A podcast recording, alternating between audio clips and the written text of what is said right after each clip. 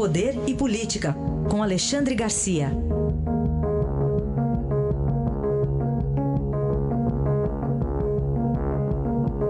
Alexandre, bom dia. Bom dia, Raíssa. Bom dia, Carolina. Bom dia.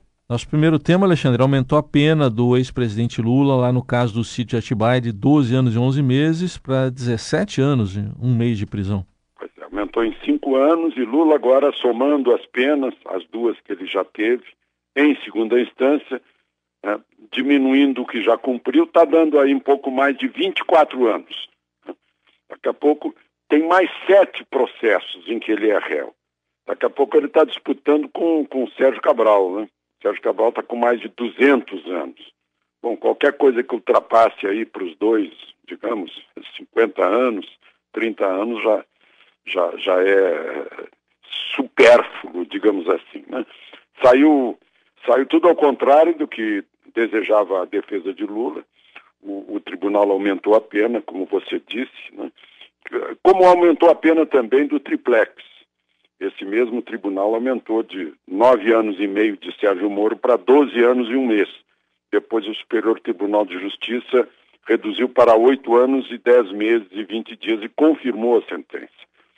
Lula, Lula solto está se desgastando, além disso, além de receber mais pena, está se desgastando com as declarações que faz e que até propicia que se compare as declarações dele com as declarações que Bolsonaro faz de vez em quando.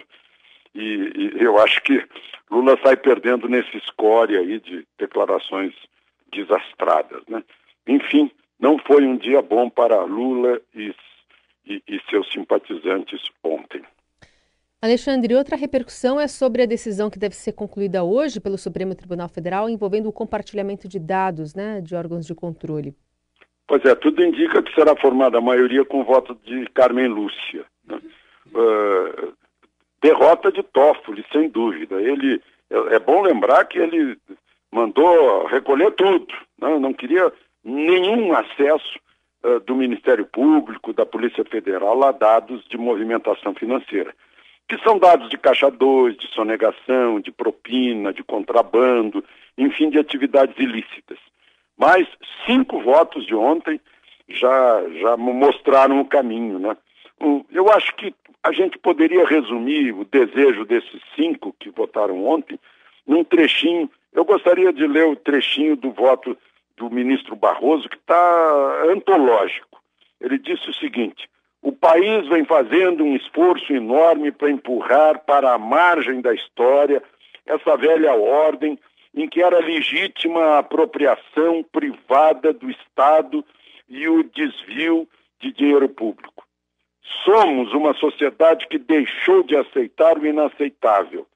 Há um emocionante movimento de baixo para cima, eu penso, um enorme movimento, uma enorme energia por integridade. E as instituições precisam corresponder a essa demanda para a sociedade.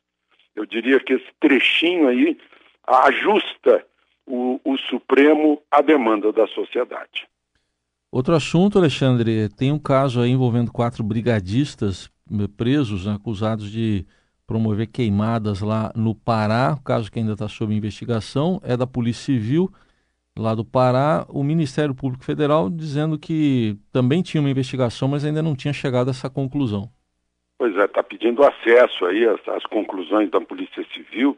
Eu recebi informações aí de São Paulo, eles são paulistas, e, e, os, e os amigos aí de São Paulo dizem que são pessoas corretas, honestas, que foram para lá uh, realmente para evitar incêndio. Agora, a versão da Polícia Civil é, não é essa, né? Diz que tocavam fogo para fazer fotografia, vender as fotos, ganhar dinheiro com a venda de fotos, e, e até teria uh, teriam essas imagens convencidos a Leon, Leonardo DiCaprio a fazer doações. Né?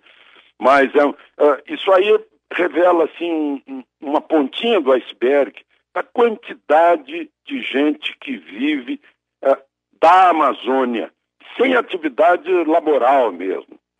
É gente que opera cooperativa de garimpo e dá golpe na cooperativa, né? é, é, gente que convence grandes empresários estrangeiros a fazer doações para ONGs.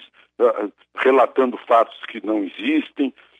Não, não, é só, eu acho que tinha que ser assim, fizeram uma CPI do óleo no litoral, teriam que fazer CPI uh, mais aprofundada do fogo da Amazônia ou a Polícia Federal fazer uma investigação, mas enfim, uh, só faria investigação se entrasse dinheiro federal nisso.